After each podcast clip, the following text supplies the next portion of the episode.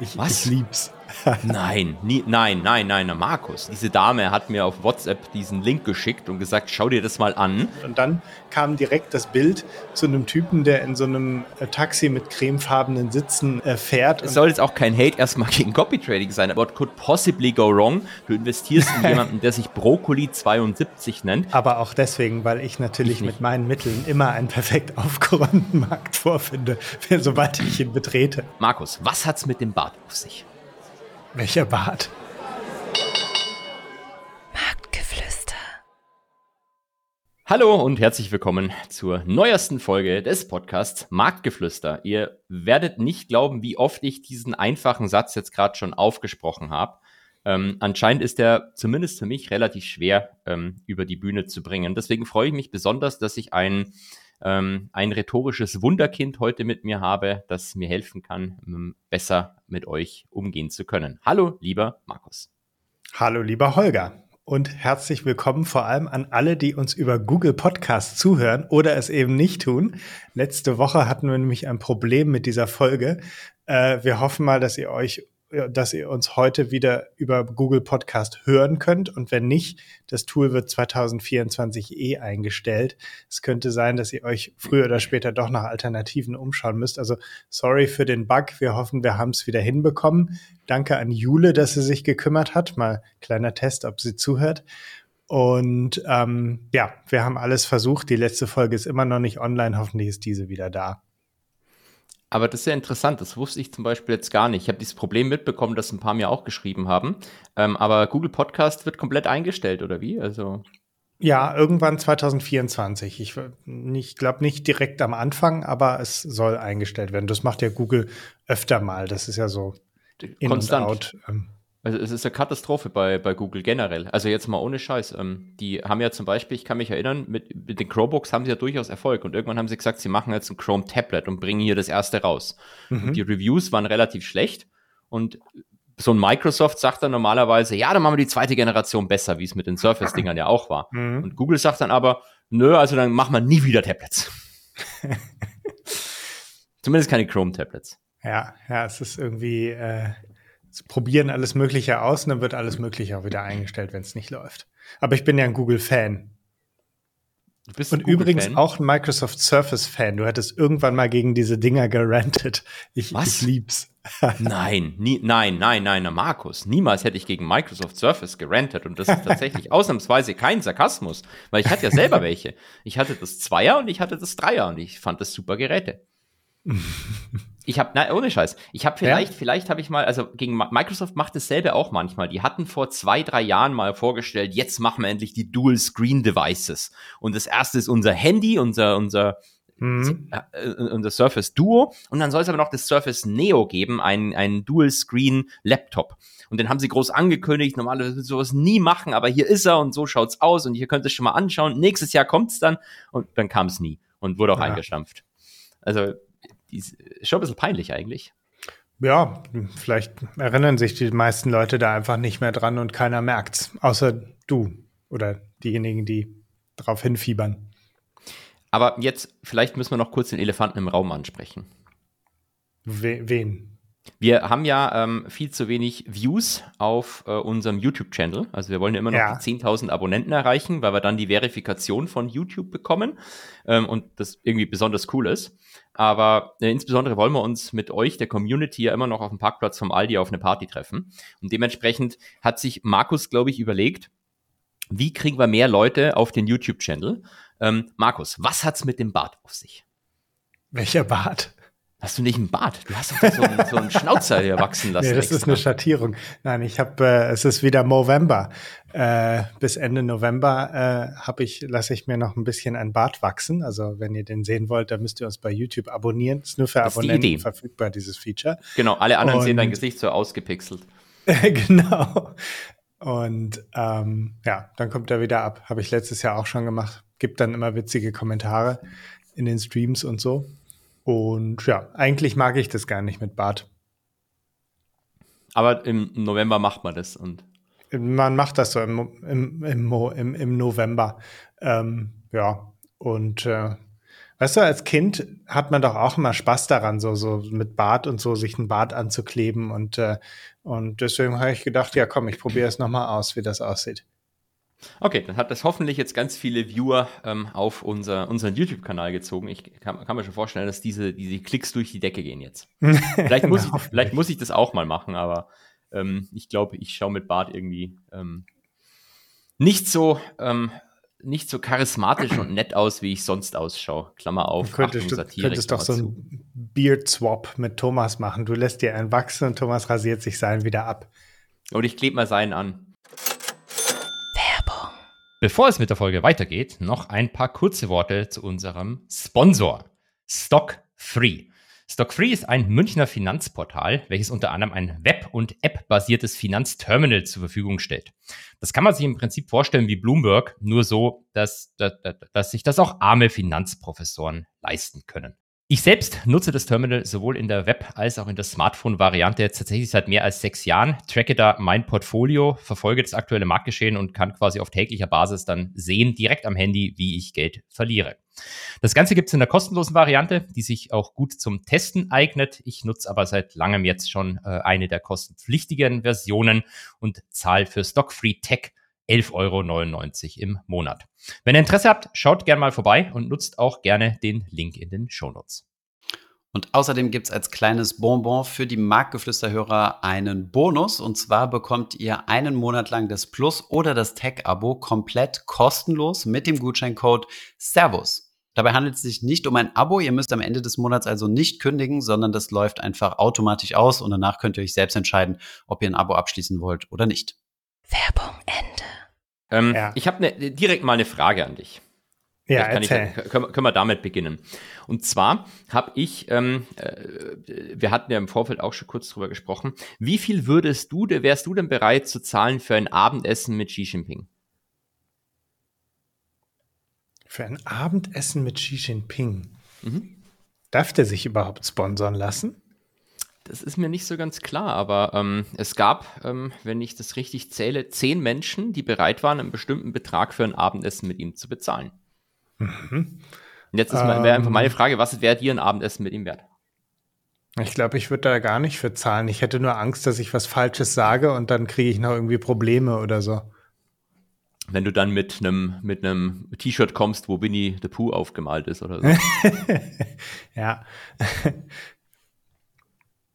Ist das nicht in Nordkorea so, wenn man was Falsches sagt, muss man mit dem Auto nach Hause fahren und mit dem Auto nach Hause fahren bedeutet, dass man dann in einen Unfall verwickelt wird? Ich glaube, das Vor ist sowas hätte ich dann ey, Angst. wahrscheinlich äh, allein aufgrund dieser Aussage gibt es wahrscheinlich jetzt schon Probleme. Der Podcast ist ab jetzt in China nicht mehr verfügbar. Das kann natürlich theoretisch sein. Ähm, stimmt, ja. du hast recht. Wir sollten uns da, wir sollten uns da ein bisschen mehr anbiedern. Ähm, nee, Spaß. Also äh, mhm. Zehn Menschen, das fand ich ganz interessant. Zehn Menschen waren bereit, 40.000 Dollar zu zahlen für ein Abendessen mit ähm, ähm, Herrn Xi der ja, ja äh, in San Francisco war die letzten Und Tage. waren das die zehn meistbietenden oder ähm, also war es auf zehn limitiert oder gab es einfach nicht so viele, die diese 40.000 Euro hatten für dieses Abendessen? Das ist eine gute Frage. Ich würde vermuten, dass wahrscheinlich ein bisschen selektiert worden ist, oder? Ähm, das Einzige, was mir auffällt, es sind eigentlich hauptsächlich alte Männer. Mhm. Ähm, vielleicht zwei das sind eigentlich so nur Männer. Genau, es sind erstmal nur Männer. Das ist auf jeden Fall ja, richtig. Aber einer davon ist doch sehr jung. Ich wollte gerade sagen, ja, zwei sind, zwei sind so halbwegs jung wahrscheinlich, oder? Ja, Elon also wir Musk haben, ne, ist ja ein junger Hüpfer. Äh, genau, ich, ich, ich wollte gerade sagen, wir haben hier Tim Cook von Apple, wir haben Larry Fink von Schwarzfels, wir haben Steven Schwarzman von Schwarzstein, wir haben äh, Ray Dalio, den wir in der letzten Podcast-Folge als, ähm, als Scammer enttarnt haben. Mhm. Dann äh, haben wir den Typen von Nike, den kannte ich ehrlich gesagt, Mark Parker, sieht ein bisschen aus wie Christian Lindner. Dann haben wir den Albert Burla von Pfizer den Mark Benioff von Salesforce, der ist mir sehr sympathisch. Der hat damals äh, zur Corona-Krise gesagt, jeder anständige CEO committet sich jetzt für, ich glaube, die nächsten 100 Tage keine Leute zu entlassen. Und dann hat er am 101. Tag danach Leute entlassen. Äh, dann haben wir den Herrn, äh, den Herrn Musk, den kennt man ja vielleicht. Ähm, und äh, jemanden, den, den, der sagt mir wieder gar nichts, also der CEO von Visa, Ryan McSinnerney. Äh, und ich hoffe, ich spreche es richtig aus, Peng Chao von Citadel Securities. Ähm, Aber der, der sieht ein bisschen komisch aus, das Bild, oder? Ja, der sieht eigentlich so ein bisschen aus wie so ein Krypto, äh, Krypto, ähm, Krypto-Boss. Wie so ein Krypto-Boss, gell? Der Einzige Ja. und hat auch keinen Anzug an. Nee, der Ähm. hat einen Kapuzenpulli. Stimmt. Aber Ray Dalio hat auch, der, Ray Dalios Hemd ist, glaube ich, bis zum Bauchnabel aufgeknöpft auf dem äh, Foto. Das ist, so läuft er doch immer rum, wenn er auf Burning Man Festival ist oder sonst was. Nee, äh, das Lustige ist, für diejenigen, die es nicht mitbekommen haben, der gute äh, C-Set, der äh, äh, Mensch von Binance, Was, sozusagen. wofür der, steht C-Set? Für seinen Namen, aber ich weiß leider nicht, wie er heißt. Ich traue mich auch nicht, den Namen jetzt irgendwie auszusprechen. Äh, aber ich glaube, es steht für seinen Namen. Und ähm, der, dem ist aufgefallen, dass eben diese zehn Menschen, die mit Xi Jinping Abendessen waren, auf Fox News vorgekommen sind. Und man sieht so die Bilder von jedem. Ähm, und sein Bild ist aber äh, an der Stelle von Peng Chao von Citadel Securities einfach reingemacht worden. Also irgendein Praktikant, der hat auch so einen Spaß gesagt, so ein irgendein Praktikant hat wahrscheinlich einfach gegoogelt nach chinesischen Bildern, den Nachnamen vielleicht gegoogelt und dann so das erste genommen, weil die Chinesen würden ja eh alle gleich ausschauen. Dabei peinlich. sehen sie sich gar nicht so ähnlich Überhaupt aus. nicht, ne? gell? Also du Ja, hattest auch bei gedacht. Instagram, ja, bei Instagram die nebeneinander gestellt, die sehen sich, die sehen komplett unterschiedlich aus. Also der haben halt- eine sieht vor allem viel älter aus. Genau, und seriöser auch. Also, Ja, auch das, ja. Sie, sie haben halt beide eine Brille und schwarze Haare, aber das ist das, wo für meinen Geschmack die Ähnlichkeiten aufhören. Ähm, Mhm. Fand ich aber witzig, äh, dass, dass äh, solche, solche Dinge ähm, hin und wieder passieren. Da gibt's ja in der Geschichte der Medien den, mehrere solche Vorfälle. Ja. Und äh, dass du so- von Ray Dahl, Hm, sorry. Ich wollte gerade sagen, Äh, bloß äh, gut, dass wir auf diesem Podcast immer absolut korrekt sind und uns nie in irgendeiner Art und Weise korrigieren müssen.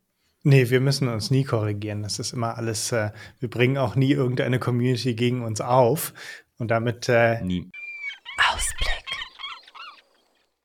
kämen wir schon zum nächsten Thema, nämlich dem Thema, nämlich dem Thema Copy Trading. Ich wollte eigentlich gerade die Überleitung machen, wo wir von Scammern wie Ray, Ray Dalio geredet haben. Kommen wir doch zum Thema Copy Trading.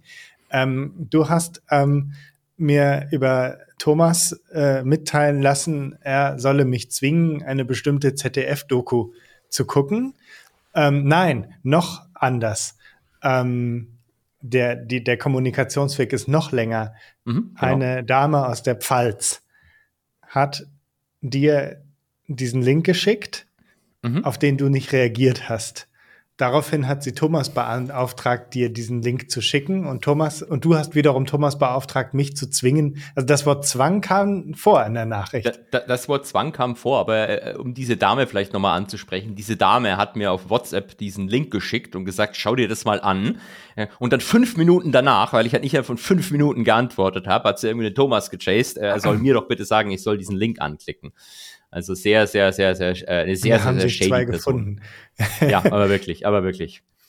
Ähm, genau, nee, äh, anscheinend hat das ZDF und mir hatten das ein paar andere Leute aus der Community auch zugeschickt. Anscheinend hatte das ZDF eine Reportage gemacht über Finfluencer und ich habe mir die dann gestern Abend auch angesehen. Ähm, die geht auch nur eine halbe Stunde. Ich hatte eigentlich gedacht, so eine Stunde oder so. Und muss ganz sagen, ich, ich bin schon fast enttäuscht. Also es gibt ganz viele Easter Eggs in der Reportage versteckt, über die ich sehr, mich sehr gefreut habe. Aber Hast du unseren Copy Trader gefunden? Ähm, wir haben ja mehrere. Dementsprechend, ich, ich habe mehrere entdeckt, aber es ging eigentlich hauptsächlich, und damit sprichst du eigentlich schon den ersten Punkt an. Also ich finde diese Überschrift halt unpassend. Es ging ja nicht um Finfluencer. Es ging eigentlich um Copy Trader und ganz konkret ging es eigentlich um einen einzigen Copy Trader. Ähm, und es, es war ja nicht so, dass es irgendwie um Finfluencer wie jetzt Finanztipp zum Beispiel ging, sondern eben hauptsächlich äh, um, um diesen einen Menschen, über den es halt auch den Weltartikel schon gab. Und über die Trading-Plattform, mit der äh, er, glaube ich, gehandelt hat oder noch handelt. Ja. Ähm, in, der, in der Doku kam ja auch Judith Henke, die wir sehr schätzen, vor. Und Genau, hat, Judith Henke, äh, die to the moon. Hat die Finfluencer so ein bisschen eingeordnet in drei Kategorien. Und eigentlich ging es in der Sendung um eine Kategorie von Finfluencern. Sie sagt, es gibt einmal die seriösen und gewissenhaften. Ne? Das sind die Finfluencer wie Finanztipp. Ähm, dann Mit- gibt es die ähm, raus aus dem Hamsterrad Kategorie Gier. Das sind so Finfluencer, wie du es bist. Und dann gibt es so ein Lambo? Zwischending ähm, aus beiden, die so ein bisschen seriös sind, aber auch alles Geld, das auf der Straße liegt, mitnehmen. Und wenn es hier mal einen Affiliate-Link gibt zu irgendeinem Broker, den man für seine Community testen kann, wo es einfach große Provisionen gibt, dann, ähm, dann haut man das eben raus. So ein bisschen wie die Finfluencerin, ich will den Namen jetzt nicht nennen, durch die wir damals auf diesen Copy-Trader überhaupt aufmerksam geworden sind. Ähm, ja, beziehungsweise also ich finde es ja immer, manchmal finde ich es auch lustig, weil manchmal so, so Werbung für auch so Affiliate-Sachen für so völlig absurde Dinge begeben werden. Es gibt zum Beispiel mhm. einen, das, weiß ich jetzt nicht, ob er das immer noch macht, aber vor, vor Jahren hat er das gemacht, so jede Woche einen Affiliate-Link für so ein, ah, wie heißt es? Das war so, ein, so eine Buchhaltungssoftware. Und jetzt don't get me wrong, natürlich gibt es Leute, die so eine Buchhaltungssoftware brauchen, aber so der Großteil der Leute, der Finfluencern auf Social Media folgt, der braucht doch keine Buchhaltungssoftware. ähm, das ist äh, nicht ja, so geschäftstüchtig. also das, das war, der gehörte wahrscheinlich nicht aus, zu der Kategorie mitnehmen, was auf der Straße liegt. Ja, also ich, ich glaube, ähm, ich finde diese Kategorisierung eigentlich schon nicht schlecht, die sie da macht. Also, wie, um das nochmal in eigenen Worten zu sagen, also Leute, die seriös unterwegs sind, dann mhm. Leute, die so richtig scammen und dann Leute, die, die, die, die nicht scammen wollen, aber halt für, für alles Mögliche ähm, im Servicefall Werbung machen und da nicht so genau draufschauen. Also den, den würde ich jetzt nichts, nichts Böses unterstellen, sondern ich meine, für die ist es halt ein Business und ähm, dann, dann verkauft man halt im Zweifelsfall auch mal ein paar Sachen, wo man, die man im Vorfeld nicht so im Detail überprüft hat. Wie zum Beispiel, ich weiß nicht, ob du das mitbekommen hast, da gab es einen Handelsblattartikel über dieses Velvet. Das war so ein, ähm, mhm. so ein KI-Trading-Algorithmus in ähm, Kiwi-Dollar und Austral-Dollar. Äh, witzigerweise von zwei Menschen gegründet, von einer von unserer Hochschule und einer von äh, der Partner, nicht Partner, aber der Hochschule im Ort nebenbei. Äh, aber hat, hat, ich hatte mit den Leuten nie was zu tun, auch anderer Studiengang etc ähm, was natürlich äh, auch katastrophal in die Luft gegangen ist. Nee. Ähm, genau, ich muss dich was Velvet, fragen. Hm? Ja, ja, erzähl. Nee, sag es du, du wolltest was sagen. Bei Velvet war ja auch direkt eine Red Flag zu erkennen, wenn man sieht, dass die ihren Wohnsitz in Zypern oder auf Dubai oder oh, in du auf Zypern oder in Dubai andersrum oder ähnlichem das haben, dann, ähm, dann kann man sich schon denken, dass die wahrscheinlich nicht, nicht unbedingt die BaFin-Regulierung wollen, um es mal positiv ja, zu formulieren. Also das Problem ist ja, wenn, wenn du Geld für andere Leute verwalten willst und das nicht über Copy Trading machst. Copy Trading mhm. ist tatsächlich, ähm, äh, glaube ich, da bist du ja Signalgeber, ähm, wenn ich das richtige BaFin-Wort im Kopf habe. Also das kannst du machen. Das ist, das ist sogar äh, das ist wie Wikifolio. Wikifolio ist dasselbe. Das ist so ein rechtlicher mhm. Konstrukt, der ähm, wobei ich weiß gar nicht, ob du so Signalgeber bist oder nur Berater von dem Index und also es ist auf jeden Fall rechtlich rechtlich sauber. Ähm, mhm. und du kannst natürlich auch das, was die machen, nämlich das äh, Wesentlichen, was die gemacht haben, war ein Managed Account. Du gibst den Zugriff auf dein Konto und sie dürfen dann halt für dich handeln. Das kannst du auch legal in Deutschland aufsetzen mit einem Haftungsdach. Das ist auch nicht so mega komplex, aber ähm, die sind dann eben über Zypern gegangen und dann aber mit einem Broker, der außerhalb der EU sitzt nochmal, weil da hast du diese Leverage-Vorschriften nicht und ja, das, das hat halt zumindest alles so ein bisschen Geschmäckle, wie man Baden-Württemberg mhm, sagt. Es mhm. muss per se nicht schlimm sein, aber ähm, wenn du ein nachhaltiges, langfristiges Businessmodell in Deutschland mit Privatanlegern machen willst, dann stellt sich halt schon die Frage, warum du nicht einfach den, den Weg über ein Haftungsdach zum Beispiel gehst, wie der Herr Müller auch mit seinem Fonds, ähm, dass du da das Ganze etwas rechtlich, sag ich mal, weniger shady aufgesetzt hast. Aber ich wollte dich was anderes fragen. Ich, also ich bin von dieser, von diesem, von dieser Reportage gar nicht so begeistert gewesen, muss ich ehrlich sagen. Ähm, ich fand sie kurzweilig. Aber ähm, erstmal fand ich ein bisschen irritierend, dass es halt Finfluencer hieß und dann ging es halt eigentlich um einen Copy-Trader. Ähm, und was mich gewundert hat, das haben die in der Reportage gesagt. Ich zitiere, rund 30 Prozent der unter 40-Jährigen haben schon mal Copy-Trading gemacht. Ich muss gestehen, dass ich die Statistik nicht gefunden habe in der ähm, Reportage. Das war so relativ am Anfang. Ne? Da hatten ja. die so Zahlen vom Deutschen Aktieninstitut ähm, zitiert und da kommt das nicht vor, wie viele Copy Trading machen. Ich glaube, die haben einfach nur gesagt, dass ähm, eine bestimmte Anzahl der unter 40-Jährigen mit dem Aktienhandel angefangen hat. Die haben Copy Trading gesagt in der Echt? Reportage. Also okay, mit dem Aktienhandel glaube ich vorbeigegangen, ja. Und ich, ich äh, äh, es soll jetzt auch kein Hate erstmal gegen Copy Trading sein, aber mhm. ich glaube halt einfach nicht, dass 30 Prozent der unter 40-Jährigen das schon mal gemacht haben. Außer. Wäre ja gut, wenn 30 Prozent überhaupt handeln würden. Ja, genau, genau. Und außer von mir aus, du zählst Wikifolio dazu, dann, dann kann ich mal eigentlich immer noch nicht vorstellen, aber dann, dann geht es schon ein bisschen eher in diese Richtung. Also die Statistik hat mich irgendwie schockiert. Ja, ich ähm, habe es aber jetzt auch nicht nochmal überprüft mit den Zahlen im Aktieninstitut. Ich erinnere mich nur, als ich das mal ausgewertet habe, dass da ich erinnere mich nicht daran, dass da irgendwie Copy Trading drin vorkam in den Zahlen und äh, ähm, hatte das in der Doku auch anders verstanden, aber vielleicht habe ich auch nicht richtig zugehört. Ich hatte gesehen, unten rechts in der Ecke war die Quelle und dann habe ich mich darauf konzentriert. Was, was ich noch ganz witzig fand, ähm, dann haben sie so erwähnt, ja, äh, hier irgendwie Leute, die anderen Copy-Tradern folgen, zum Beispiel Goldexperte und Brokkoli 72 seien ganz, äh, ganz oben mit dabei gewesen. Ähm, dann denke ich mir mal, what could possibly go wrong? Du investierst in jemanden, der sich Brokkoli 72 nennt. Also jemand, der ja. 72 in Namen hat, das kann ja eigentlich fast nur schon so Insiderhandel, Scam-Zeug sein, oder? Was bedeutet die 72?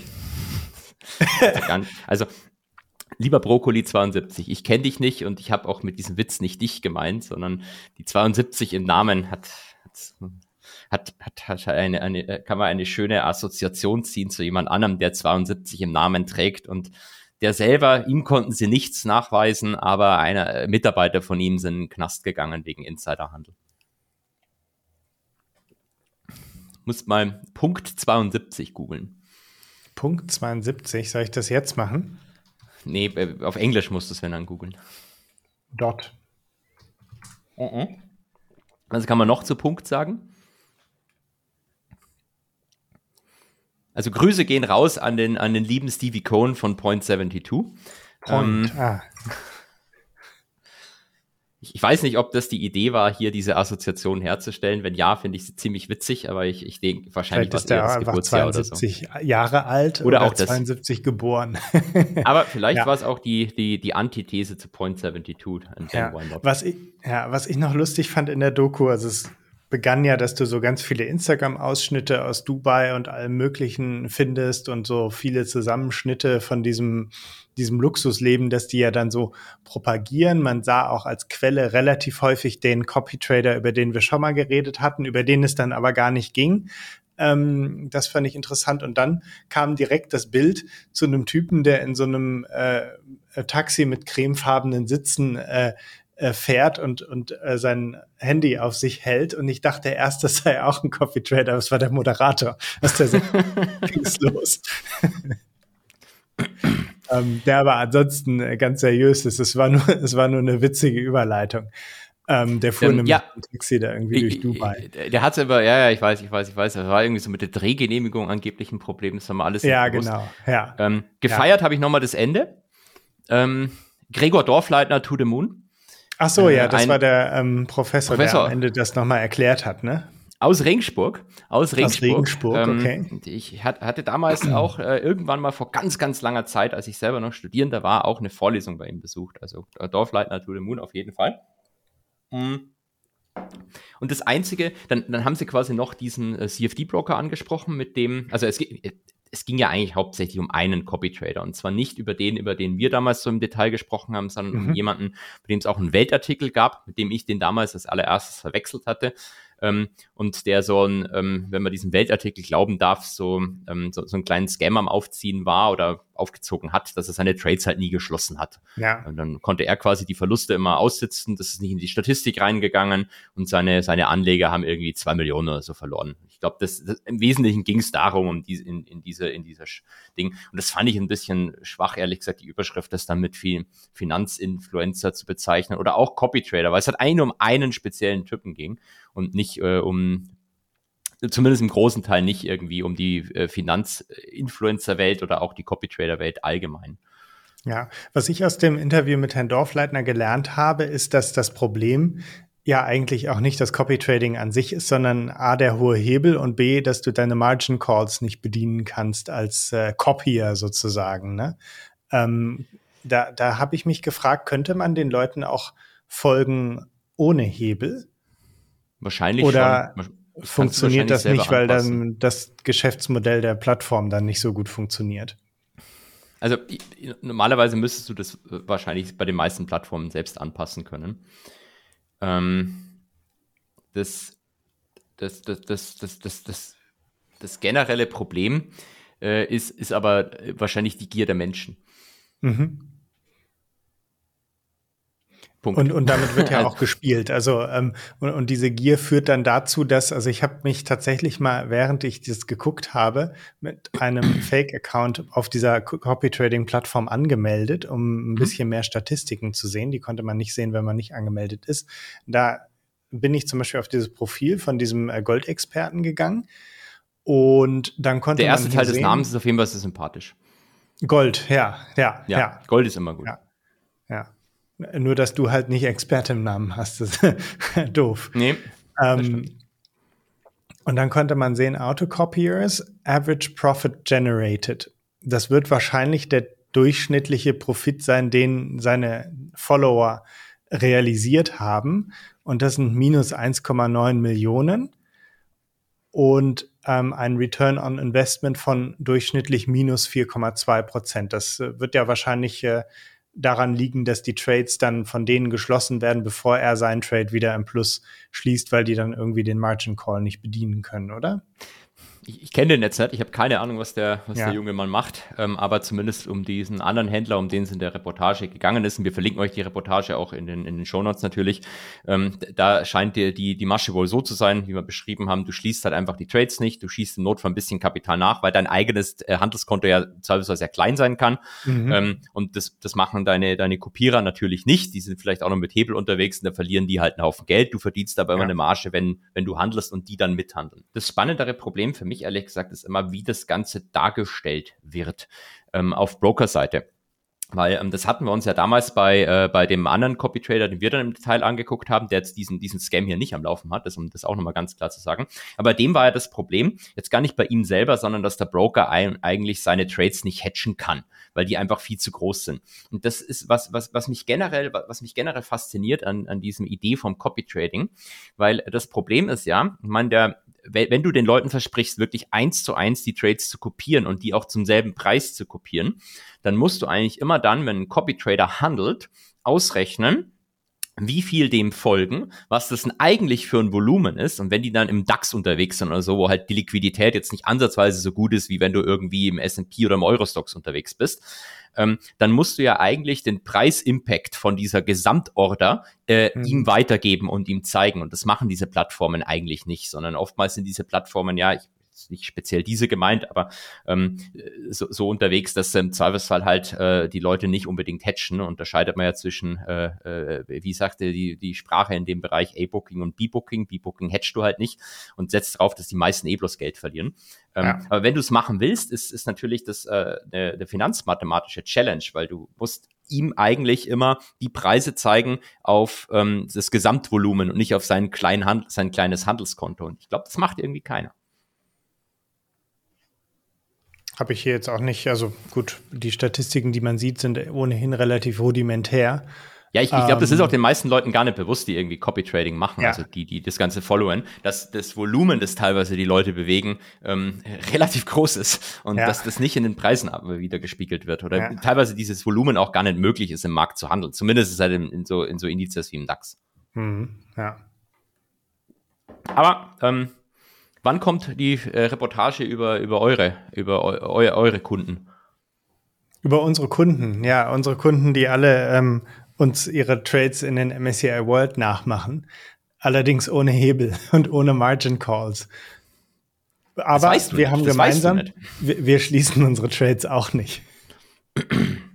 Doch, der Thomas hat Anfang des Jahres alle ETFs verkauft. Stimmt, der haben, hat haben wir hier, haben wir hier ja. im Podcast. Äh, also ja. am Markt Low hat er alles verkauft und jetzt kauft er wahrscheinlich langsam zurück. Also ähm, schlimm, schlimm. Schlimm, schlimm, ja. Ähm, ich habe noch eine Frage an dich ja. zum Thema Hedgefonds. Ich, ich wollte nämlich eh gerade sagen, jetzt haben wir uns angeguckt, wie es die, wie es die Privatanleger mit ihrem Copy-Trading machen. Jetzt schauen wir uns ja. an, wie es die, wie es, wie es die, wie es die, wie es die richtigen Leute machen.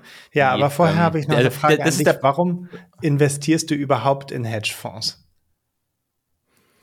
Jetzt, äh, das ist diese Frage, die du seit 100 Millionen Jahren, ähm, äh, 100 Millionen, das ist ein sehr, äh, eine sehr individuelle Entscheidung die äh, aus, aus vielen Gründen äh, sich begründen lässt. Auf der einen Seite hat es auch mit meinem, mit meiner persönlichen äh, Lebenslage zu tun. Auf der anderen Seite hat es damit was zu tun. Das ist ähm, was, was ich glaube ich schon mal erwähnt habe, was ich eigentlich einen sehr guten Gedanken finde, den ich selber zwar immer wahrscheinlich schon auch so gehabt habe, aber ihn nie ausgesprochen habe so. Also diese Zitat, das Wort, das jetzt kommt, das kommt tatsächlich von einem Manager, mit dem ich gesprochen habe. Und ich finde es, kann es sofort unterschreiben. Ähm, die Leute sagen immer, Wohler ist mir egal, weil ich sitze das mhm. aus.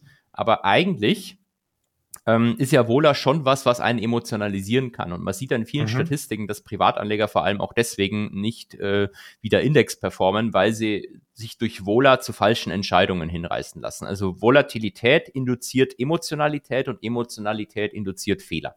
Und das mhm. finde ich eigentlich sehr gut, weil wenn ich so an mich selber zurückdenke, es gab schon viele Punkte in meinem Leben, wo ich bedingt durch Emotionalität große finanzielle Fehler begangen habe.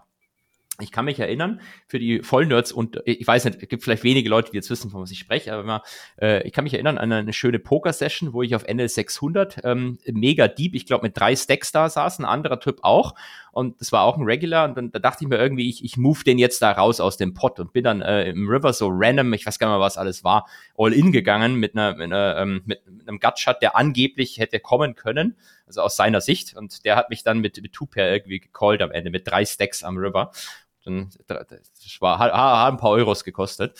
Ähm, ja. Und als damaliger Student sind so sind so 1800 Dollar auch durchaus äh, wertvoll, die man vielleicht nicht mit einer Pokerhand rausschmeißen sollte. Also mein Problem mit Vola bisher ist, ähm, seitdem ich investiere und ich investiere noch nicht so wahnsinnig lange, hat, ist, war mir bisher kein Crash tief genug. Ähm, ich bin, ich bin ja am Anfang meiner Ansparphase hm? wie du ja in deinen jungen Jahren vielleicht auch. Und ähm, da ist doch ein, ein tiefer Crash das Beste, was man haben kann, wenn man einen Sparplan ausführt. Nicht, wenn man bereits ein Vermögen hat und, äh, und das einfach sichern will. Vielleicht geht's dir da auch eher um das Sichern. Aber ähm, äh, ja, ich, ich denke mir jedes Mal, die, ja, die Leute werden schon nervös, wenn es ein bisschen crasht. Äh, aber dieses Jahr hätte es ruhig noch mal ein bisschen tiefer runtergehen können, weil es am Ende ja in meiner äh, in meinem Endvermögen sich dann positiv auswirkt, diese Wohler. Also wenn man, ich rede von Sparplänen, ne? also ja. nicht, wenn man jetzt in einer Entnahmephase ist oder wenn man einfach nur das Vermögen sichern will, dann, dann bin ich bei dir. Aber ich finde eben für die Ansparphase gewisse Schwankungen positiv. Die sind gut, absolut klar. Also wenn du jetzt einen Langfrist-Sparplan hast, wenn du ein junger Mensch bist wie du und wenn du nicht schon so alt und verbraucht bist wie ich, dann ähm, ist Volatilität eigentlich gut. Dann willst du äh, im Zweifelsfall, eigentlich willst du am liebsten haben, dass, dass du jetzt anfängst und dann kommt Japan 1990 und mhm. dann aber direkt eine Recovery ähm, genau. über die mhm, nächsten 20 Jahre. Ja. Das ja. findest du wahrscheinlich per se gut. Ja, da gebe ich dir recht. Ähm, äh, bei mir ist es so, ich bin ja schon ein bisschen älter. Ähm, ich bin, ich hab, bin eigentlich ein ganz armer Mensch, ähm, mhm. aber zwei Euros oder so habe ich. Und ähm, die, die, die möchte ich, was aber eben auch mit einer familiären Situation zu tun hat, die möchte ich jetzt eigentlich nicht den Marktschwankungen unterwerfen. Ja, kann mir auch gut vorstellen, dass ich irgendwann anders denke, wenn ich Kinder habe oder so. Aber im Moment denke ich mir, what could possibly go wrong? Äh, Hebel 1000, let's go, Orangensatz. Ja, genau. also ich wollte gerade das Thema Hebel aufwerfen. ähm, äh, ähm, und, und frage mich ab und zu mal, ob ich nicht äh, mit einem kleinen Hebel mir die Schwankungen noch ein bisschen größer machen kann, ähm, weil, weil sie mir aktuell zu klein sind. Habe ich mir mal durchgerechnet. Dann, ich glaube, in dem Moment, wo es zu einem Margin Call käme, würde ich dann doch nervös werden. Der ist dann doch auch nicht ganz unwahrscheinlich. Deswegen würde ich davon trotzdem die Finger lassen. Aber ähm, ja, das ist meine Situation, dass ich eigentlich äh, denke, es, es, es geht mir einfach nicht tief genug runter. Vielleicht kriegst du ja nächstes Jahr noch deinen Wunsch, wer weiß. Ja, vielleicht kriege ich den noch, das stimmt, ja. Trotzdem macht es natürlich immer Spaß, wenn man ins Portfolio guckt und es geht einfach nur schön ähm, ähm, langsam nach oben. Echt? Ist und, es bei dir so? Also wenn ich ins Portfolio schaue, geht es eigentlich immer nur weiter runter. Nee, es ist, es ist völlig egal, was, aber Einzelaktien, ja. Hedgefonds, ETFs. ja, ja, ja. Nee. Ähm, genau. Also wollen wir zu der, ja, wolltest du noch? Ja, ich, ich wollte diese Überleitung von vorher noch mal ein bisschen korrigieren, weil die hat sich jetzt äh, ernst angehört und ich meinte sie nicht so ernst. Ich wollte nämlich sagen, jetzt haben wir uns auf der einen Seite über diese Reportage angeguckt, wie mhm. Privatanleger, andere Privatanleger, in dem Fall jetzt dieser eine Copy Trader ein bisschen scammen können. Jetzt gucken wir uns an, wie institutionelle Anleger andere institutionelle Anleger scammen. Okay. Ja. Ähm, weil äh, ich, ich sollte sich jetzt nicht so anhören, dass die dass Privatanleger nichts können und Hedgefonds die besten sind. Nee, es ist tatsächlich ja auch so, dass der durchschnittliche Hedgefonds scheiße ist und eigentlich nur das Management äh, enriched. Und ähm, Nichtsdestotrotz gibt es eben ähm, im, im, institutionellen Bereich äh, relativ witzige Handelsstrategien und da wollten wir uns, glaube ich, heute einfach mal eine angucken, oder? What the Ja, das ist die Strategie der Convertible Arbitrage. Du hast mir heute Morgen ein PDF geschickt, ähm, das ich schnell ein bisschen gelesen habe. Äh, zumindest die Seite, die du mir genannt hast, noch ein bisschen davor und danach. Ich weiß nicht, ob ich es komplett verstanden habe. Bei mir ist es meistens so, dass ich das Gefühl habe, okay, ich habe es jetzt so grob durchdrungen und dann äh, darfst du jetzt erzählen und dann bin ich wieder, wieder bei Null. Das ist aber, glaube ich, normal. Also mir geht es auch immer so, wenn ich mal ein neues Thema angucke und denke, ja. ich habe es verstanden, dann erkläre ich es den Studierenden und dann ja. stellt da einer eine Rückfrage und denke ich mal, oh, interesting. also oftmals ist tatsächlich, ja, ja ich finde es find wirklich mhm. so, wenn du anderen Leuten was irgendwie erklärst, dann merkst du selber erst, dass du, wo, wo deine eigenen Verständnislücken dann im Zweifelsfall noch sind, auch wenn du vorher denkst, du hast keine. Äh, man lernt eigentlich jedes Mal dazu. Soll ich und, versuchen, es zu erklären und dann wirst da, du den Professor spielen und, und da, machst eine Prüfungssituation ja. und, und entlarvst, dass ich es eigentlich genau. gar nicht verstanden habe. Aber darf ich vorher noch eine, ein, einen einleitenden ja. Satz dazu sagen? Ähm, ich habe nämlich das, äh, habe mal gedacht, wir könnten doch heute darüber sprechen, einfach aus einem Grund, weil eben ähm, im, im, Bereich Privatanleger teilweise eben auch befeuert durch bestimmte Finanzpresse, jetzt nicht unbedingt Bloomberg, aber Presse, die sich eher an Privatanleger richtet, wird es dann meist so nahegelegt als das, was du im Markt machen musst. Du musst so einfach morgens reinkommen und sagen, ah, heute geht's rauf, heute geht's runter. Und das, das ist eigentlich das Einzige, was du brauchst. Dieses Skillset musst du bekommen, um einzuschätzen, wohin der Markt kurzfristig geht. Und ähm, das Interessante ist eben, dass äh, im institutionellen Bereich das eigentlich halt so überhaupt nicht so stattfindet. Und deswegen dachte ich mir, jetzt nehmen wir mal so eine bekannte Handelsstrategie raus, die auch seit Jahren oder äh, Jahrzehnten gut funktioniert, ähm, obwohl sie eigentlich sehr bekannt ist. Ähm, und die man zumindest so, so halbwegs schön erklären kann. Und das Spannende ist eben, die, die hat, hat jetzt wenig damit zu tun, dass irgendjemand glaubt, dass was raufgeht oder was runtergeht, um mal ähm, Thomas Worte zu zitieren. Genau, bei dieser Strategie ist es, glaube ich, relativ, relativ egal, wenn man nur den Preis anguckt, ob es rauf oder runter geht, die müsste in beiden Fällen funktionieren, wenn alle anderen Komponenten gleich bleiben. Hängt ein bisschen davon ab, wie du sie ausführst. Also wir gucken ja. uns jetzt in so einer ganz einfachen Variante an. Die gibt es in tausenden Substrategien dann. Ähm, das wäre jetzt äh, viel zu komplex für den Podcast. Aber jetzt, äh, Arbitrage heißt ja irgendwo risikoloser Gewinn, auch wenn es mathematisch mhm. nicht ganz stimmt. Dementsprechend, let's go. Thomas, äh, Thomas, Markus. Scheiße.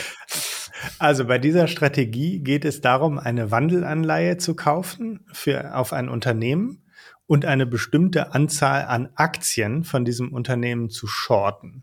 Das ist eigentlich so ganz grob, wenn ich das richtig verstanden habe, der Trade.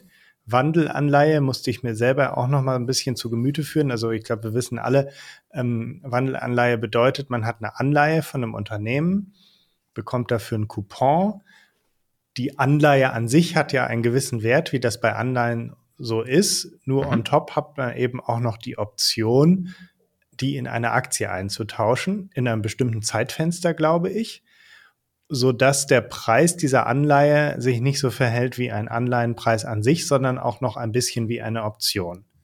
Mhm. Kann man das so sagen? Genau, also ich, ich, ich würde immer Convertible sagen, weil ich das Denglisch cooler finde, aber dann kommen gleich wieder die Kommentare, ey, ähm, was hat letztes Mal einer geschrieben, seid ihr behindert? Ähm, und da ist die Antwort an die Community, ja bin ich, also GDB 30, let's go. Ähm, habe jetzt verstanden, was es damit zu tun hat, aber es ist tatsächlich richtig, also es ist kein Sarkasmus. Ähm, ja, und genau, deswegen also, redest du auch viel Englisch. Deswegen rede ich auch viel Englisch. Nein, ähm, ja. also der, der Punkt ist, ähm, ich, ich mag irgendwie englische Begriffe lieber, keine Ahnung. Also Wandelanleihe oder eben Convertible auf Englisch, nicht zu verwechseln mit Reverse Convertible oder Aktienanleihen, die mhm. die Banken ausgeben. Das ist was komplett anderes. Steht auch Reverse, ist nicht Convertible, sondern Reverse. Da entscheidet jemand mhm. anders oder was anders entscheidet, wann wie umgewandelt wird und in welcher Art und Weise. Nee, also der Punkt ist, ähm, du hast eine, äh, du hast eine Anleihe, die eben noch so eine Optionskomponente drauf hat. Und ähm, die ist bei Unternehmen teilweise durchaus beliebt, weil, weil du diese Optionskomponente noch mit drauf hast, haben die Leute quasi, sagen wir mal, eine gewisse Upside auch, wenn der Aktienkurs hochgeht, obwohl sie eigentlich eine, eine Anleihe, sagen wir mal, kaufen. Mhm. Und deswegen ist der Coupon meistens oder der, der Yield allgemein niedriger. Das heißt, aus mhm. Unternehmenssicht ist so eine Anleihe billiger, als wenn sie eine richtige Anleihe, eine ganz klassische Anleihe ausgeben würden. Ähm, und diese, diese, diese Upside durch die Option, durch die Aktienkomponente, ähm, die kostet natürlich das Unternehmen dann wieder was, aber eigentlich nur dann, wenn die Aktie steigt, also wenn es dem Unternehmen vereinfacht gesprochen eh gut geht. Also es hat durchaus Attraktivität, als Unternehmen so ein Ding auszugeben.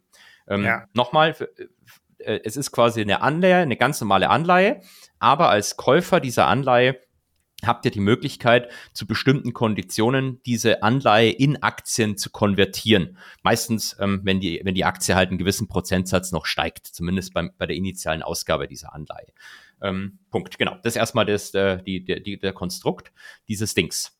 Ja, so, und jetzt und, verhält sich der Preis einer Anleihe so, dass wenn der Aktienkurs steigt, steigt der Anleihenkurs auch, aber nicht im Verhältnis 1 zu 1, sondern das hängt so ein bisschen darauf, davon ab, wo der Preis gerade steht. Genau. Ähm, also manchmal hat es, äh, verhält sich das fast wie eine Aktie, der Preis von mhm. dieser, von diesem Convertible, von dieser Wandelanleihe. Und manchmal verhält sich der Preis wie eine Anleihe. Das hängt eben, wie du schön beschrieben hast, davon ab, ähm, wie die, wann konvertiert wird, also was der Strikepreis von der Option ist und wo, wo, die, wo die Aktie gerade steht. Ähm, und um ja, das vielleicht nochmal zu bewerben, warum, äh, wer, es gibt eine ganz bekannte Persönlichkeit, die diesen Trade immer gemacht hat. Und diese bekannte Persönlichkeit kam auch im Podcast öfters schon vor, nämlich Ken Griffin, der mhm. Gründer von Citadel, hatte diese Convertible Trades immer aus seinem Studentenapartment rausgemacht. Ach. Hat irgendwie den Hausmeister bestochen, dass er eben so eine extra Antenne noch aufs Dach rauf macht, dass er bessere Internetverbindung hat. Also es stimmt tatsächlich, die Story. Hat, erzählt er auch selber immer. Ja. Ähm, genau, aber noch sind wir nicht bei dem Trade. Nee, ich glaube, bei der Wandelanleihe ist das Interessante, dass die, ähm, also wenn, wenn der Aktienpreis niedrig steht, dann verhält die sich ähnlich wie der Bond. Das heißt, sie stagniert.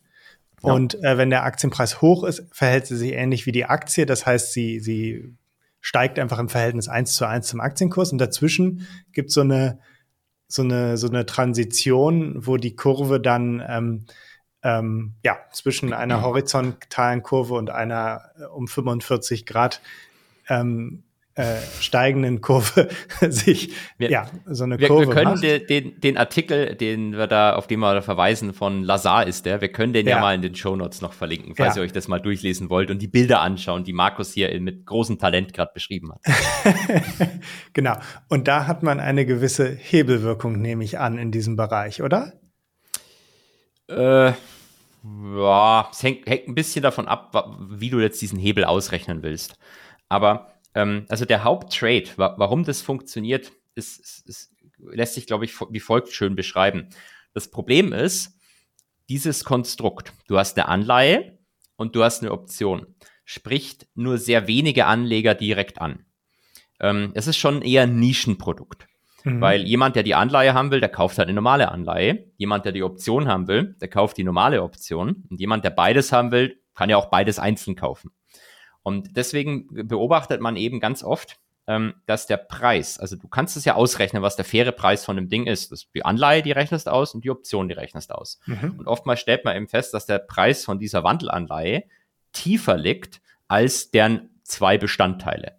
Also du hast tatsächlich hier so ein Misspricing. Manchmal ist er auch höher, aber tendenziell eher tiefer. Also dieses Ding ist günstiger, als wenn du ähm, die beiden einzelnen Komponenten zusammenkaufst. Und, und, wie kommt ähm, dieses Misspricing zustande? Einfach weil sich keiner für das Ding interessiert? Genau. Also mangels Nachfrage. Genau. Ähm, ein, ein, Manager, ich glaube, das hatte ich hier schon mal erwähnt, hatte ich auch ihn gefragt, ob ich sowas äh, in der Öffentlichkeit sagen darf. Habe ich ein, eine positive Antwort bekommen. Ich würde mich sonst niemals so Informationen weitergeben. Nee, er hat äh, mal eine schöne Statistik genannt, nämlich es gibt halt in den USA irgendwie 4000 Aktien, aber 1,9 Millionen Fremdkapitalinstrumente, wozu auch diese Wandelanleihen zählen. Es gibt mhm. einfach so viele davon. Das Emissionsvolumen ist nicht so mega groß. Also es ist schon sehr nischig. Und mhm. das ist das, auf was sich halt viele, äh, sagen wir mal, ähm, traditionelle Hedgefonds immer konzentrieren. Nischenmärkte, Preisineffizienzen in Nischenmärkten. Mhm. Und genau das ist das, was man, was man bei diesen Convertibles eben teilweise finden kann. Ja. Und jetzt shortet man gleichzeitig die Aktie deswegen, weil man ja nicht möchte, dass sich der Preis von dem ganzen Produkt mit dem, mit dem Kurs ändert. Also man will ja nicht Long Aktie sein oder Long Delta nennt man das dann, glaube ich. Genau, also du möchtest dieses, äh, wenn du die kaufst, hast du halt ein Anleihe und ein Aktien-Exposure zu teilen. Mhm. Das möchtest du eigentlich gar nicht, sondern der Trade ist, da gibt's auch ganz viele unterschiedliche Ausgestaltungen. Aber wenn ich es jetzt mal sehr simplifiziert betrachte, sage ich, du willst eigentlich diese Preisineffizienz ausnutzen. Das heißt, mhm. du kaufst das Ding und sicherst dann das Aktienrisiko wieder ab. Und das würde man dann so machen, dass man eben, wie du es beschrieben hast, die Aktie leiht und verkauft, also klassischerweise shortet. Und jetzt hat man dieses Problem, eigentlich habe ich eine Option und die hedge ich, indem ich die Aktie verkaufe. Also die Nerds würden sagen, ich mache einen Delta-Hedge. Und in dieser Konstellation ist es relativ nice, weil wenn du ähm, die Option hast und die Delta hedged, dann ähm, musst du manchmal diesen Delta Hedge anpassen. Immer wenn die Aktie steigt, dann musst du verkaufen. Wenn die Aktie fällt, dann musst du kaufen. Also du hast so ein Buy High, also Buy Low, Sell High äh, äh, Komponente mit drin, mhm. ähm, die, die, man auch über das Gamma beschreiben kann. Ich glaube, jetzt wäre wir zu nerdig, deswegen lassen wir das vielleicht lieber. Aber der Punkt ist einfach, ähm, da, man hat diese, man hat da eine gewisse Preisineffizienz drin und diese Preisineffizienz kann man äh, nicht mega straightforward, aber so relativ straightforward versuchen auszunutzen. Und an sich ist das ja ein relativ ähnlicher Trade, wie wenn man zwei Optionen, eine Call- und eine Put-Option gleichzeitig kauft und man profitiert dann von steigender Vola, oder? Ja, so kann man sich fahren. Du hast, du hast, wenn du das erstmal nicht hedged, hast du auf jeden Fall eine, eine, eine, eine Policy-Vola-Komponente drin, weil du eine Option Long bist. Genau. Man kann es vielleicht auch schön vergleichen. Ähm, wir hatten vor kurzem diese andere Folge, die hieß, glaube ich, 2000 Prozent Rendite mit Daytrading oder so, ähm, wo wir uns diesen Arbitrageur angeguckt haben. Mhm, genau, das, ja. Ja, Genau, der, der sagt die. Der, der macht eigentlich das Gleiche. Der ist Long Vola, aber darauf, das interessiert ihn eigentlich nicht, sondern interessiert eigentlich nur die, die, die Fehlbepreisung. Genau, der findet eine Fehlbepreisung und nutzt die aus. Und ähnlich kann man das ja auch sagen. Es ist ein bisschen anders am Ende, aber es geht in, in das, das, sagen wir, das strukturelle Konzept dahinter ist eigentlich das gleiche. Ja, Moritz und, Sievert hieß der. Bitte? Ich glaube Moritz, Moritz, ich will jetzt äh, bin ich ja, ich, Moritz kann sein, dass ich glaube auch Moritz, ja, äh, ja. aber noch was. Wir haben den Namen, glaube ich, damals gar nicht genannt. Ich weiß eigentlich gar nicht warum, weil wir haben ja den Artikel von ihm verlinkt. Kann man auch sagen, der hat ja nichts Illegales gemacht. Das war auch, äh, der hat war ja auch kein Scam und nix. Ähm, mhm. Und äh, der ist in der Industrie auch bekannt. Also ähm, müssen wir eigentlich fast. Ich glaube, er, ihm wurde auch unser Podcast geschickt. Ähm, zumindest Hattest hat mir jemand du, anderes das geschrieben. Ja, apropos Podcast, sorry, ich weiche jetzt vom Thema ab. Nachdem ihr das äh, ähm, in Marktgeflüster erzählt hattet, hatte ich noch einen äh, anderen Podcast mit ihm, ähm, Chat with Traders, ähm, äh, mir angehört, wo er, wo er ein bisschen das beschreibt. Das fand ich auch super spannend. Äh, also ich fand, ich fand den Talk noch besser als den Artikel, den er, ähm, äh, den ihr da, den er da geschrieben hatte irgendwo. Da, da, muss ich mir das mal anhören. Das habe ich nämlich tatsächlich. Hör dir das auf jeden Fall an, ja. Fairerweise muss man sagen, ähm, also mich auch Leute gefragt haben, wie kommt man auf so eine Idee? Wie kommt der auf die Idee, dass diese Optionsscheine irgendwie fehlbepreist sind? Fairerweise mhm. muss man sagen, er hat auch vorher in der Industrie gearbeitet. Ja, ja, er, saß auch auf der anderen Seite und hat es da mal gesehen und ähm, hat sich dann gedacht, ähm, why not? Und hat ja sehr gut funktioniert. Ja. Ähm, äh, was, was man jetzt vielleicht sagen muss, mit dieser Strategie hier mit den Wandelanleihen, da machst ja. du keine 2500 Prozent, sondern vom Gefühl her, was man erreichen kann. Und bitte passt jetzt alle auf. Also es gibt diese Wandelanleihenfonds auch für Privatanleger kaufbar. Ähm, die performen meistens nicht so gut. Also ich habe mir ein paar angeguckt, da kommst du so auf 6% Rendite. Das ist nicht das, was man, äh, was man damit erreichen kann. Also wenn, wenn, wenn du es richtig gut macht und dich vielleicht auch nochmal auf nischigere äh, Nischen in dieser Nische konzentriert, ähm, also professionelle Fonds, ich ähm, äh, kennen ein paar, die, die können mit dieser Strategie so eine Rendite so mal zwischen 10 und 15 Prozent PA erzielen. Und die ist auch relativ gut abgesichert. Also es gibt tatsächlich Fonds, die da seit 15 Jahren kein negatives Jahr hatten, mit eben 10 bis 15 Prozent Rendite und ungefähr einer Vola, die sagen wir mal so, die die Hälfte bis ein Drittel der Wohler vom Aktienmarkt ist. Das kann man, das kann man schon sehr gut anstellen, aber es ist halt, ist halt am Ende auch wieder eine, sagen wir mal, eine kleinere Nische, ähm, der du jetzt nicht unendlich Kapital annehmen kannst. Und diese, diese Trades kannst du auch nicht unendlich skalieren. Gibt ja schon viele Wandelanleihen, aber du wirst ja dann auch die, die finden, die besonders viel gepreist sind, sagen wir es mal, vielleicht in einer speziellen Nische, in der du dann noch du, du kannst es kombinieren mit anderen Sachen. Du kannst dann gucken, ich schaue mal gezielt nur Wandelanleihen an von Unternehmen, die kurz vor der Pleite stehen und solche Sachen. Ähm, also es ist, ist jetzt nicht beliebig skalierbar. Dementsprechend ist das jetzt nichts, was du, sagen wir mal, breit an Millionen von Privatanlegern oder auch breit an Millionen von Instis anbieten kannst. Ähm, zu, zumindest Schade, die ich wollte gerade fragen, wo WKN gibt, gibt leider keine. Ich, ich habe zwar ein paar rumliegen hier, aber ähm, äh, nee, das, das äh, sagen, sagen wir natürlich nicht. Nee, weil ja. ich habe hab, hab einfach durch meine Aktivitäten hin und wieder Einblicke in solche Strategien und das finde ich dann immer ganz spannend. Ich frage dann auch immer, kann, kann man so allgemein da was davon erzählen, ähm, aber ich würde jetzt niemals hier irgendwelche Details ausplaudern, die, ähm, die nicht, äh, die, die, die ich ja. nicht ausplaudern sollte. Was ich jetzt an dieser Strategie noch nicht verstanden habe, dass es eine Fehlbepreisung gibt, ist ja das eine. Aber davon kann man sich ja noch nichts kaufen, sondern äh, ja. Ja, die ja, muss ja aus, die muss ja ausgeglichen werden, diese Fehlbepreisung. Genau. Erst dann mache ich einen Gewinn. Markus, ich verneige mich. Welcher Effekt ist, also ich würde jetzt sagen, wenn der Preis der Aktie steigt, dann wird wahrscheinlich auch die Wandelanleihe attraktiver. Dann gibt, dann erhöht sich die Liquidität und dadurch wird dann dieser Preis äh, ausgeglichen. Aber dann bin ich ja wieder abhängig davon, dass diese Aktie, äh, also dann bin ich ja wieder, sagen wir mal, Long-Aktie oder Long. Ja, aber Markus, du sprichst einen super Punkt an und das, äh, äh ich hätte es nicht erzählt, weil ich nicht drauf gekommen wäre, aber es ist genau die richtige Frage, die du stellen musst, weil man kann ja solche Fehlbepreisungen auch bei Aktien finden, dass man sagt, man hat irgendwie zwei Aktien und die handeln normalerweise so zueinander und jetzt handeln sie aber so und das ist ökologisch nicht gerechtfertigt. Dann hast du aber immer das Problem, eine Aktie ist ein Wertpapier, das eine unendliche Laufzeit hat und mhm. du musst natürlich darauf setzen, dass der Markt irgendwann die Fehlbepreisung erkennt und auspreist. Mhm. Du sagst, BMW ist in Relation zu Mercedes zu günstig, also mache ich dann Long-Short-Trade drauf, dann setzt halt drauf, dass der Markt das irgendwann so sieht und sich das äh, entsprechend äh, anpasst, so wie du glaubst. Ja. Das Schöne bei äh, generell bei, ähm, bei Fixed-Income-Instrumenten, also Fremdkapitalinstrumenten, bei Anleihen etc. ist, die haben eine endliche Laufzeit. Das heißt, die Fehlbepreisung, die kann per Definition nicht bis ins Unendliche existieren. Es gibt einen Punkt am Ende der Anle äh, Laufzeit der Anleihe, da weißt du genau, was du kriegst. Und dementsprechend. Aber das ist dann nur die Anleihenkomponente und die Optionskomponente wird dann wahrscheinlich null, oder? Ja, oder du kriegst halt die Aktie. Ja. Und du, du setzt ja nicht drauf, dass die Aktie, gibt auch Trades, die in diese, also man kann diese, diese äh, Convertible Trades auch in diese Richtung bauen, dass man irgendwo auch Aktien-Exposure haben will, weil man sagt, das Unternehmen ist zu günstig, bla bla bla. Aber in, in der ganz einfachsten Variante setzt du einfach nur drauf, dass diese Struktur zu günstig ist ähm, mhm. und nicht drauf, dass die Aktie zu günstig ist. Das heißt, die Struktur ist in Relation von mir aus zur Aktie zu billig.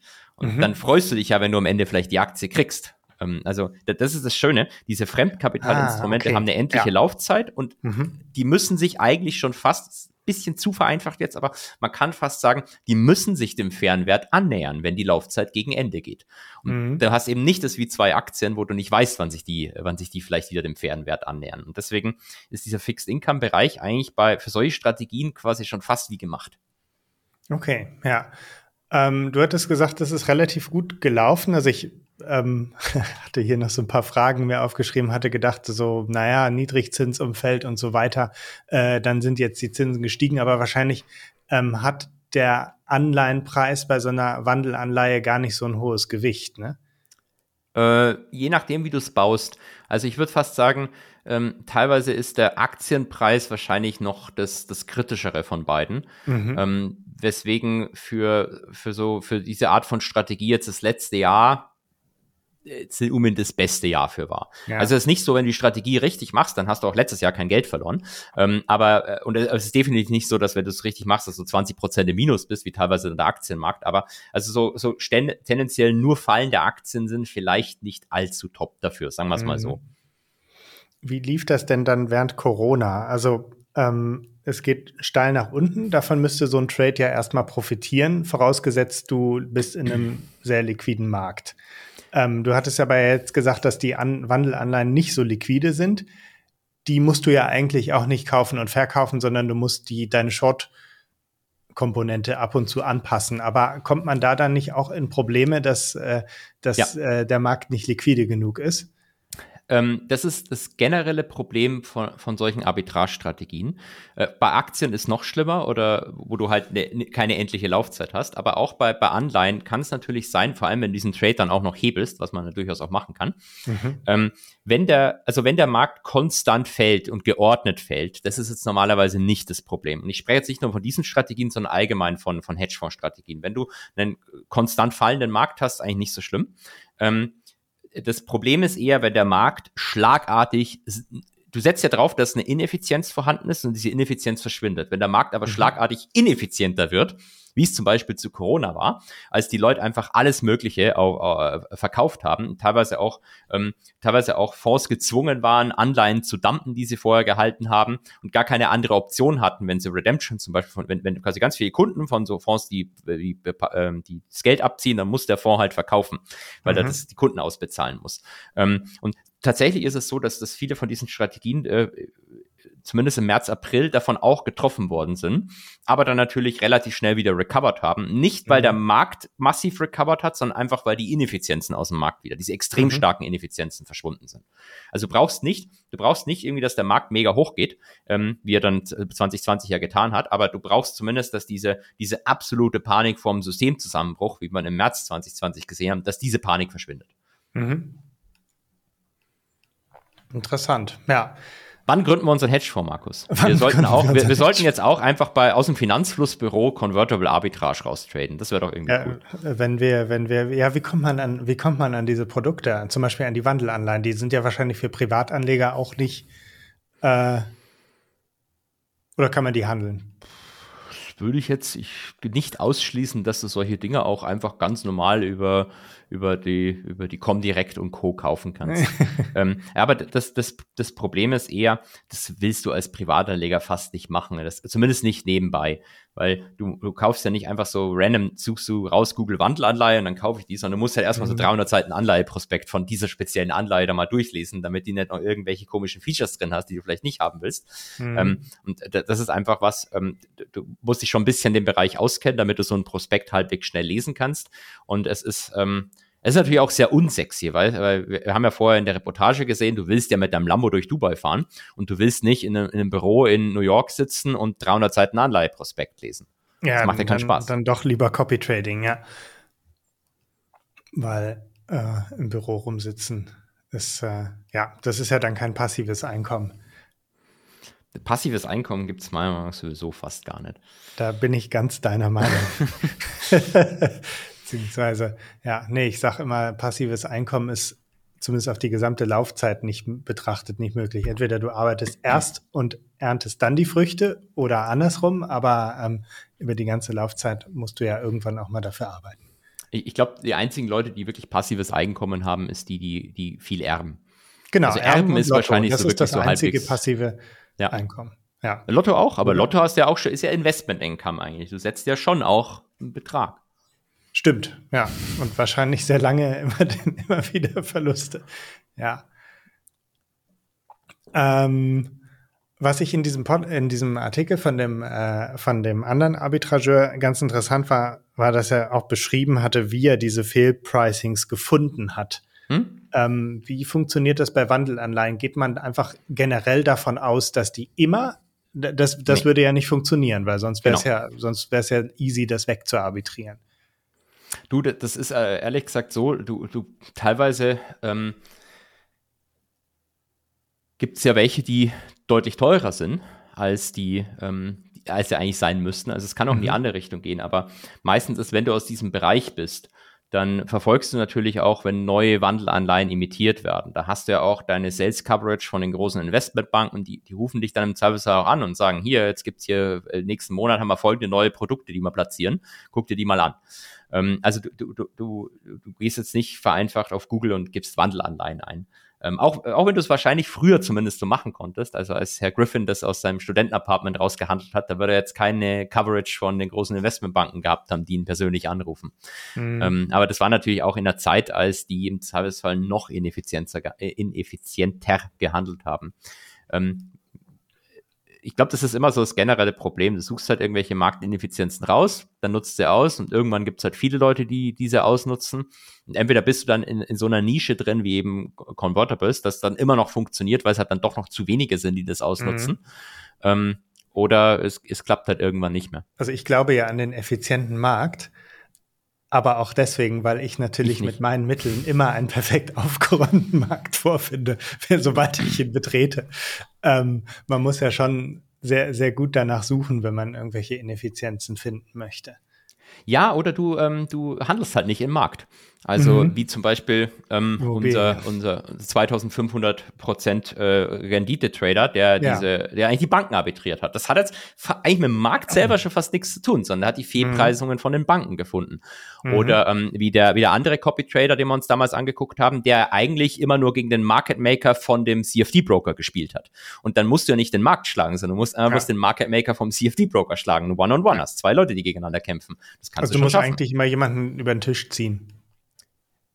Ja, aber ist ja beim Markt auch so. Wenn ich eine Aktie kaufe ja, ja. und dann ziehe ich den über den Tisch, der sie verkauft, weil ich glaube, dass mhm. sie steigt. Also ähm, ja. alles, die ganze Finanzwelt ist alle, alles verdorben und wir hören jetzt auf damit ähm, und gehen jetzt ins Kloster, wie es ähm, Florian genau. Homm am Ende von dieser tollen Reportage über sein Leben gemacht hat. Ich weiß nicht, ob du die mal gesehen hast. Nee, die habe ich nicht gesehen. Ich habe mal, könnt, könnt ihr mal angucken. Völlig skurrilen Podcast mit ihm gehört. Und ähm, also es gibt eine ganz tolle Reportage über sein Leben, äh, mit ihm selber auch in, in, Interviews, haben sie ihn begleitet, ich weiß nicht mal, mhm. ZDF oder sonst was, ich kann man auf YouTube anschauen. Und am Ende hat er gesagt, er will mit Finanzen nichts mehr zu tun haben, der geht jetzt ins Kloster und er hat den Weg zu Gott gefunden. Mit Finanzen wird er nie wieder was machen. Ähm, hat aber dann doch wieder den Weg aber anscheinend macht er jetzt doch gefunden, genau. nachdem Gott ihm offensichtlich nicht genug geboten hat und ähm, gibt jetzt einen Börsenbrief raus. Also er verdient immerhin nicht mehr Geld wahrscheinlich mit äh, dem Handeln auf dem Markt, sondern er verdient Geld äh, von irgendwelchen Leuten, die ihm glauben, die an ihn glauben. Ja, ähm, wo, wobei jetzt, ähm, also ich, ich versteh, kann das schon nachvollziehen. Das sind so Leute, das ist wahrscheinlich, wäre bei mir wahrscheinlich genauso, ähm, die können es nicht lassen. Ähm, es gibt mit Stanley Druckenmiller mal irgendwie so ein tolles Interview, da haben sie ihn auch mal gefragt, warum tust du dir eigentlich das nur an? Du bist ja Milliardär. Mhm. Also wa warum setzt du dich mit, keine Ahnung, wie alt der mittlerweile ist, 80 ja. oder so? Wieso setzt du dich noch hin und handelst aktiv selber? Der handelt ja selber aktiv mhm. noch im Markt. Wieso machst du das? Und dann sagt er irgendwie, I can't help myself. er muss es halt machen. I need to, ja. Ich glaube, er hat gesagt, I can't help myself, I need to play. Ja, das ist. Ich meine, es stimmt ja auch mal. Was sollst du sonst machen? Sollst du dich, nur weil du eher alt bist, sollst du dich jetzt hinsetzen und nichts mehr machen und dann langweil, ist ja alles langweilig. Also dann machst du ja. natürlich das weiter, was dir, was dir irgendwie Spaß macht, solange du sowas hast, was du dann auch noch machen kannst. Ähm, Markus, müssen wir noch, wir müssen kurz über Markt sprechen, oder? Ja, du wolltest noch über den Markt sprechen, über das Marktzeug.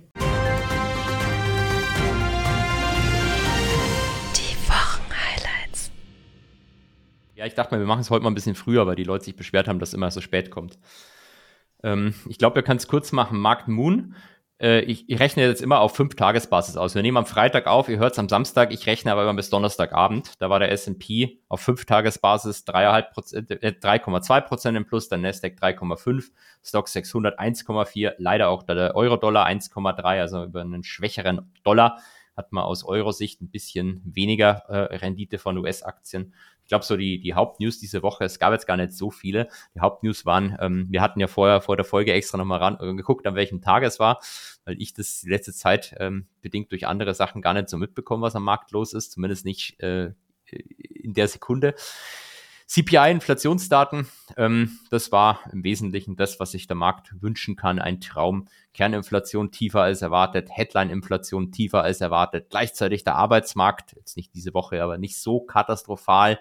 Ähm, auch wenn äh, die gestern Donnerstag kriegt man immer die Continuing Claims, also die fort Leute, die Arbeitslosigkeit frisch anmelden, die Erstanträge und die Continuing Claims, ähm, die deuten schon auf eine gewisse Verlangsamung, sage ich mal, hin, aber jetzt nicht so voll katastrophal. Aber auch gleichzeitig so, dass man hoffen kann, dass Zinssenkungen kommen. Für die Fettpreisen wir vier nächstes Jahr ein. Ich glaube, für die EZB, ich habe es eine Sekunde vor unserem Podcast kurz angeguckt, äh, glaub, äh, preist, äh, preist der Esch da eigentlich auch äh, vier Zinssenkungen ein für, für nächstes Jahr.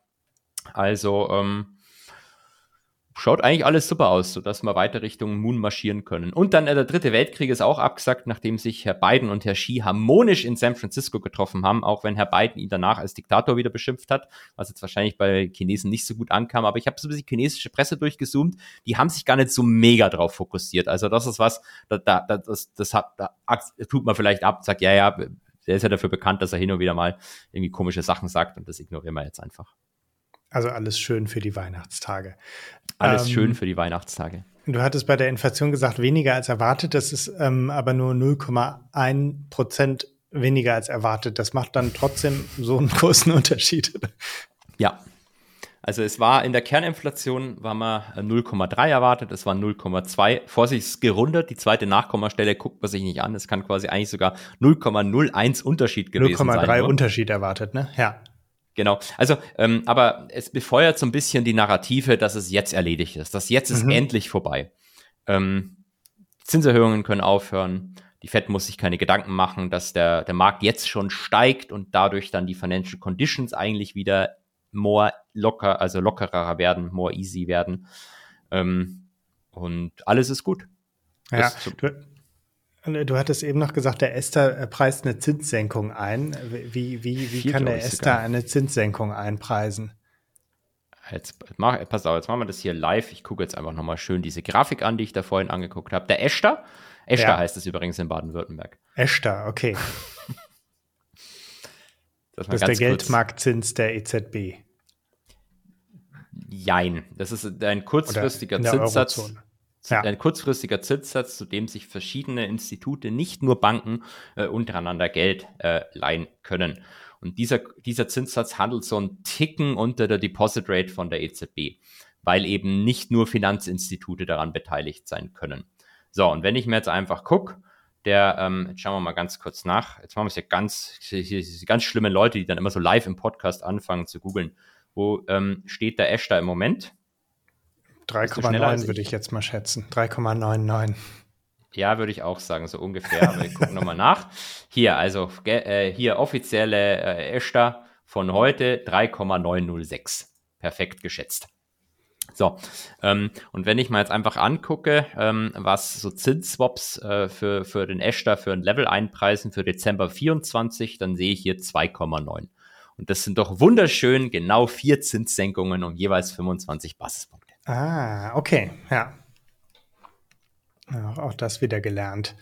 Ähm, warum ist der knapp unter den 4%? Also die 4% ähm, wenn er zu, zu sehr unter den 4% wäre, dann, dann würde es sich ja lohnen, einfach mein Geld bei der EZB zu parken. Deswegen muss er sich daran orientieren. Aber warum ist er knapp drunter? Ja, das ist tatsächlich eine Frage, die stellen die Leute immer wieder. Und für lange Zeit muss ich dann immer neu nachdenken, weil ich, mhm. weil ich bei Sachen, ich, ich, ich vergesse so Sachen dann immer. Und dann denke mir, das interessiert mich jetzt nicht mehr, weil ich habe es mal jetzt irgendwie gemerkt und dann habe ich es einmal erklärt, dann habe ich dann beim nächsten Mal muss ich wieder nachdenken. Aber in letzter Zeit kam das sehr häufig, deswegen habe ich die Antwort total schnell parat.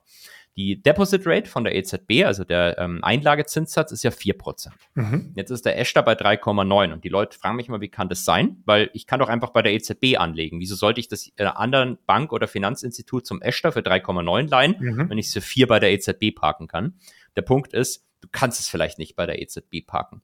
Der Eschter sind nicht nur Banken, die bei der ah. EZB angeschlossen sind, sondern auch Nicht-Banken und teilweise ja. auch Banken außerhalb dem EZB-Raum äh, vereinfacht gesprochen. Ja. Und die packen es dann bei einer Bank, die es dann zum Echter weiterpackt. Und deswegen nimmt die natürlich einen kleinen Haircut. Also es ist normal, dass der so einen Ticken drunter liegt. Ähm, solange äh, so viel Liquidität vorhanden ist, dass eigentlich die Nicht-Bankeninstitute Geld äh, in, in kurzfristig äh, irgendwo parken müssen. Wenn sich das mal umdreht, kann es theoretisch auch sein, dass der, kann es sein, ich muss kurz drüber nachdenken, kann es aber eigentlich auch sein, dass der mal drüber ist. Ähm, äh, aber im Moment ist es nicht so, im Moment ist er drunter. Ja, ich hatte eben übrigens noch einen Denkfehler gemacht, weil ich sagte, ich schätze, er liegt bei 3,99. Da habe ich ihn aber verwechselt mit dem Zins, den die meisten Geldmarkt-ETFs abbilden, nämlich den ehemaligen Eonia, der ja noch umgerechnet wird. Da, der Eonia ist ja Esther plus 0,8 Basispunkte, glaube ich, oder 8 Basispunkte. Deshalb merkt man immer. Ich, auf jeden Fall, ja. eine kleine Nachkommastelle kommt da noch drauf und dann kommt man auf 3,99. Also die generelle Idee war ja von Eonia auf Esther, dass man die Berechnungsbasis verbreitert. Ja. Damit nicht einzelne Institute bescheißen können. Gut. Wollen wir noch so. erzählen, was wir heute alles versäumt haben, was letztes Mal angekündigt worden ist? Und wir kündigen ja. das wiederum für die nächste Folge an, damit du das mit Thomas besprechen kannst. Was kann ich mit ähm, Thomas nächste Folge besprechen? Sag. Den ABC Hedge Fonds. Richtig, wir haben die ABC, ABC Arbitrage, den Franzosen, den, die, den, das Handelshaus, das Börsengehandelt, das wollten wir eigentlich heute besprechen, aber haben wir natürlich nicht gemacht. Liegt aber an mir, oder? Ähm, keine Ahnung, wir, wir haben es wir haben's gemeinschaftlich vergessen. Es ist, liegt ja, wo, immer an uns beiden. Wobei ich, ich hatte es ehrlich gesagt gezielt rausgeschoben, weil ich dachte mir, den Franzosen, den muss ich doch auch mit einem Franzosen besprechen. und ich hatte mich nicht darauf vorbereitet. Und ähm, was haben wir noch Dann vergessen? ein Lieblingsthema von Thomas. Äh, es gibt ja so gewisse Trophäen, die ihr immer sammelt, äh, nämlich bestimmte Bevölkerungsgruppen gegen euch äh, aufbringen. Äh, mhm. Seien es Gebührenzahler, seien es, ähm, was, was war nochmal die Palette, keine Ahnung. Und Ge Geld, Bargeldanhänger, Bargeld, äh, GZ-Anhänger genau. oder GZ-Hasser. Ja. Und ähm, irgendwas haben wir noch mal gemacht. Ich habe schon vergessen. Also äh, du halt die Copy-Trader. Also ja, ihr, ihr, seid, ihr seid alles halt mhm. halt irgendwie so aggro und immer hier äh, irgendwelche Leute reizen müssen. Ich verstehe das nicht. Warum können wir uns ja. alle lieb haben? ja, und die, die neueste Trophäe bei uns im Trophäenschrank sind die, äh, sind die Bitcoin-Maximalisten.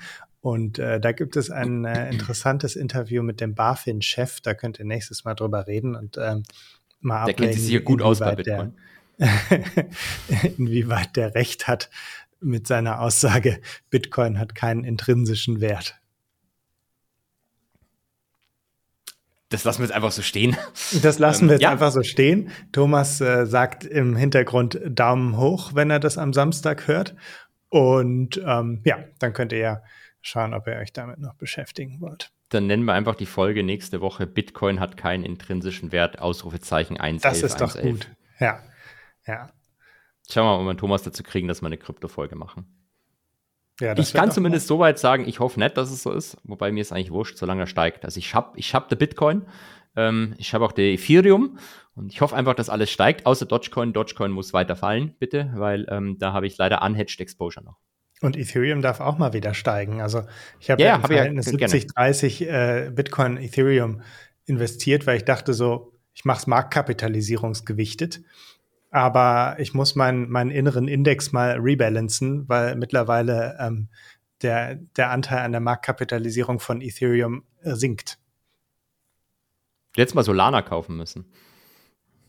Ja, das ist ja dann nicht messbar, der Anteil an der Marktkapitalisierung. Stimmt, aber äh, das hat sich, hat sich gut erholt. Sei also ja. nicht auf die alten Highs, aber es ist gut hochgekommen. Ja, vielleicht müsst ihr naja. mal David einladen, unseren, äh, unseren SEO-Experten, der ähm, ist zu 70 Prozent Krypto? in Krypto investiert, zu 30 Prozent in ETFs. Echt? 70, 30 mit 70 Prozent ja. Krypto. Das ist ja. ein guter Mann. Das ist ein guter ja. Mann. Ein Freund von mir hat das auch gemacht, war, äh, um ihn selber zu zitieren, unresponsibly long. Ähm, allerdings 2020. Ähm, das hat wohl ganz gut funktioniert. Ich weiß nicht, aber er wohnt jetzt in Dubai. Oh ja, dann also ohne äh, vielleicht hat er aber auch mit sein Geld mit Copy Trading ähm, verdient, will aber nicht drüber reden. Nee, er, der macht was anderes. Der ähm, ist eher so ein bisschen oldschool und geht, fliegt dann immer wieder nach Las Vegas, weil er da, mm. da auch Geld verdient. Ja, das ist ja quasi das Gleiche.